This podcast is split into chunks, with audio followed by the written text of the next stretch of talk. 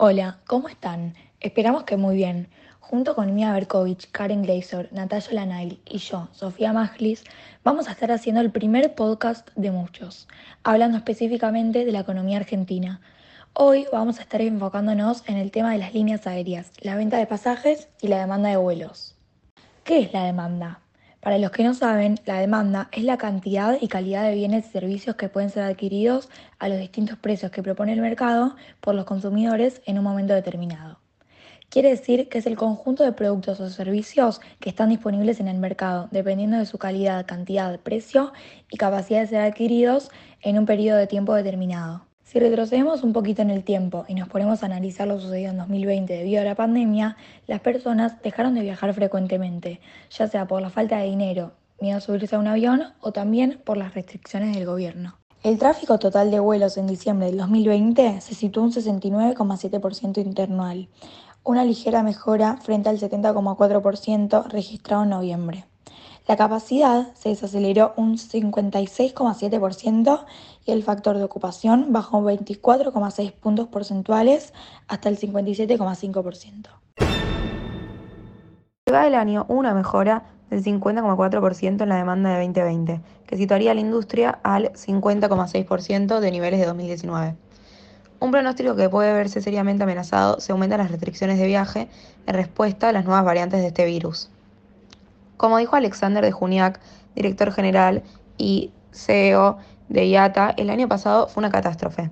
No hay otra forma de describirlo. La recuperación registrada durante la temporada de verano del hemisferio norte se estancó en otoño, y la situación empeoró drásticamente durante la temporada de vacaciones, de fin de año debido a unas nuevas restricciones de viaje más severas ante los nuevos brotes y las nuevas cepas del COVID. Sin embargo, en el 2021 creció un 40%, la demanda de vuelos a Miami especialmente y los pasajes ya superan los 500 mil pesos. Un vuelo por Aerolíneas Argentina cuesta 282 mil pesos de ida y para vuelta vas a tener que sumar por lo menos 200 mil según la disponibilidad.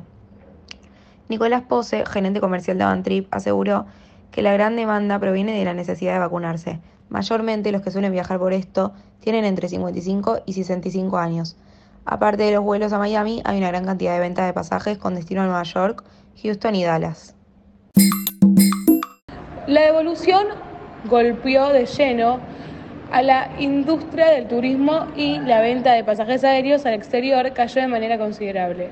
Sin embargo, en esa disminución de demanda puede existir una oportunidad para aquellos que tengan la intención de viajar, ya que durante el último año los precios de los tickets subieron menos que el dólar y por debajo de la inflación, la realidad es que los precios suben menos que la inflación y en definitiva los vuelos están en buenos precios en dólares. De lo contrario, si sube mucho, deja de ser competitivo para el mercado local. Si ponemos en contexto a la Argentina de la Latinoamérica, el argentino tiene una tendencia a viajar mucho. Cuando se dan estos cimbronazos en el dólar, la gente espera a que se acomode y vuelva a viajar. El que se acostumbró a vacacionar va a seguir viajando. Estamos en un momento complicado para el turismo internacional. Si los pasajes aumentaran al nivel de la inflación o el dólar, sería imposible viajar.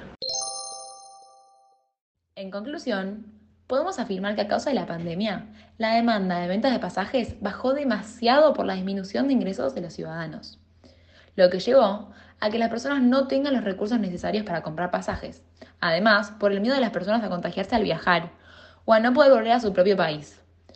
Por lo tanto, si baja la cantidad de ventas de pasajes y se venden menos, la curva de demanda crece, porque los pasajes están caros y no los consume menos gente. Entonces, como en estos momentos la gente tiene menos ingresos, no tiene los recursos necesarios para comprar. Esperemos que les haya gustado y que nuestra información sea de gran ayuda. Si tienen alguna duda o consulta, la pueden dejar en la casilla de comentarios. Muchas gracias.